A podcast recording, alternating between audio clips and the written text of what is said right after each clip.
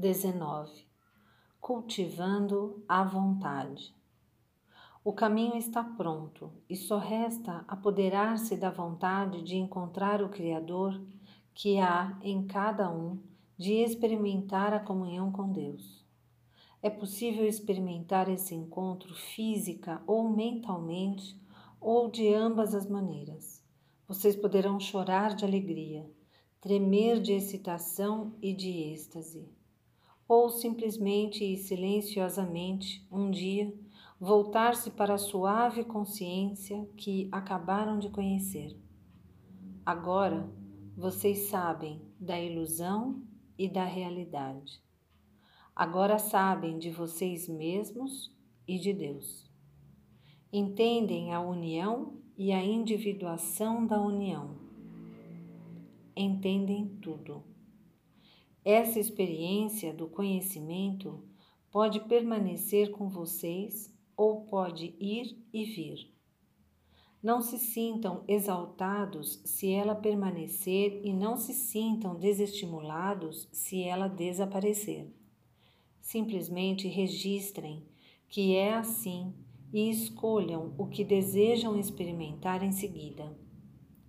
Sabe-se que mesmo os mestres, ocasionalmente, escolhem não provar sua sabedoria por isso, podem acontecer com os mestres fatos que vocês, em sua posição de julgamento, pensam que não deveriam ou não poderiam acontecer se eles fossem verdadeiramente mestres.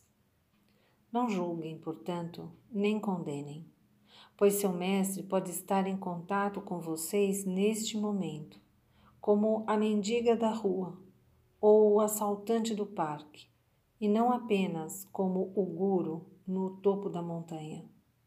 Em verdade, raramente dessa maneira. O mestre que aparece como mestre raramente é conhecido e muitas vezes é censurado. No entanto, o mestre que caminha entre vocês e se parece com vocês é aquele que causa maior impacto. Fiquem atentos, portanto, pois não é possível saber em que momento o mestre poderá surgir. Até como criminoso ele poderá vir, desobedecendo as mais sagradas leis e costumes da sua sociedade e ser crucificado por isso. E, no entanto, depois, todos procurarão recordar cada palavra que ele tenha dito. Alcançando a sabedoria, ou elevando-se a esse nível, pelo menos por algum tempo, vocês também serão julgados, condenados e crucificados pela sociedade. Pois outros poderão temê-los por estarem desafiando algo que eles pensam que sabem, ou poderão se preocupar pelo fato de vocês saberem algo que eles não sabem. E é o medo que transforma a observação em julgamento e o julgamento em ódio. É como eu lhes disse: o ódio é um medo anunciado. O ódio dos outros será parte da ilusão a respeito do que eles são e do que vocês são. E assim, o Mestre que existe em vocês os perdoará, compreendendo que eles não sabem o que fazem. Essa é a chave para expressar e experimentar a divindade que há em vocês. Perdão. Vocês não verão o que é divino em vocês, a não ser que perdoem aquilo que acreditam que não seja. E serão incapazes de contemplar a divindade no outro, a não ser que façam o mesmo. O perdão amplia a percepção. Quando vocês se perdoam por aquilo que vocês e os outros não são, então vocês experimentam aquilo que vocês e os outros verdadeiramente são. Nesse momento, entenderão que o perdão em si não é necessário. Pois quem perdoaria quem? E por quê? Nós somos todos um. Há uma grande paz nisso e um grande consolo. Eu lhes dou a minha paz. A paz esteja com vocês. Perdão é apenas outra palavra para paz na linguagem da alma. Vocês entendem isso profundamente quando despertam do sonho da sua realidade imaginada. O momento do despertar pode ocorrer em qualquer tempo e através de qualquer pessoa. Por isso, respeitem todos os tempos e todas as pessoas, pois o momento de sua libertação talvez seja esteja próximo. Será a sua libertação das ilusões, o momento em que poderão estar com elas mas não nelas. Haverá mais de um desses momentos em sua vida. Na realidade, a vida foi criada apenas para trazer-lhes esses momentos. São os momentos de graça, em que a clareza e a sabedoria, o amor e o entendimento, a orientação e a percepção são trazidos até vocês e através de vocês. Esses momentos de graça mudam sua vida para sempre e muitas vezes também a vida dos outros. Um desses momentos os trouxe até este livro. Por isso, vocês são capazes de receber e entender profundamente esta comunicação. De algum modo, é um encontro com o Criador. Ele ocorreu por meio de sua vontade, de sua receptividade, de seu perdão e de seu amor. Seu amor ao próprio eu, seu amor aos outros e seu amor à vida. E naturalmente, seu amor a mim. É o amor de Deus que nos traz Deus até vocês.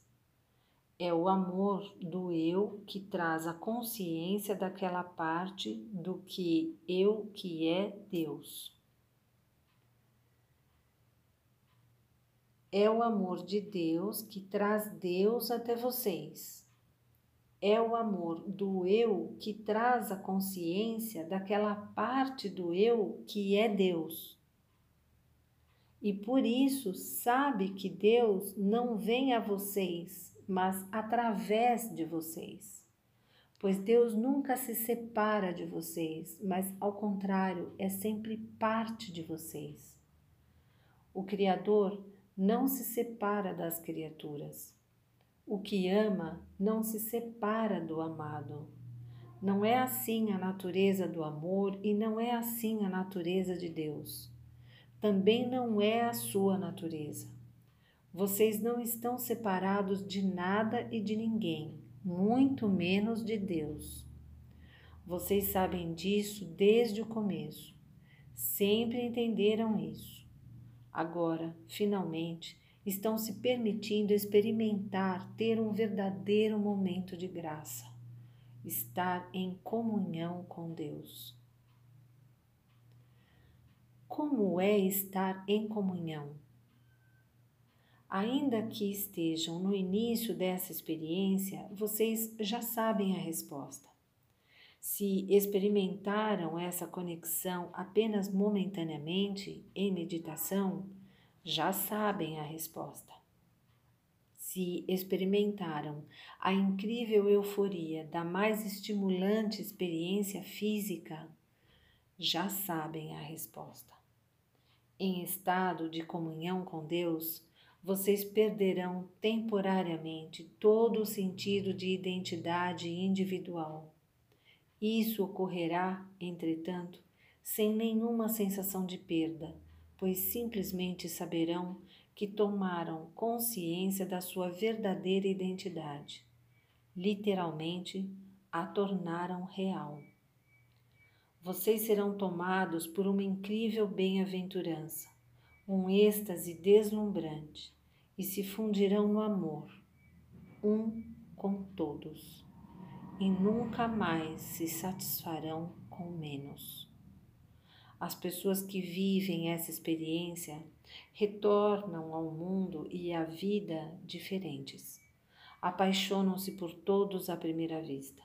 Experimentam a unidade com todos os outros em momentos surpreendentes de sagrada comunhão uma consciência elevada e um profundo apreço pela natureza pode levá-los a inesperadas lágrimas de alegria ao menor estímulo. e a percepção clara de tudo que vem ao seu redor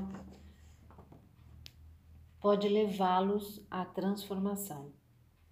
Geralmente, quando isso acontece, as pessoas começam a se movimentar mais lentamente, a falar com mais suavidade e a agir com mais gentileza.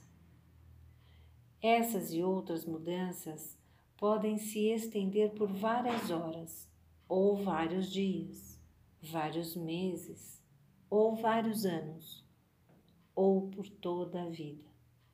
A extensão dessa experiência é uma escolha de cada pessoa. Ela desaparecerá naturalmente se não for renovada.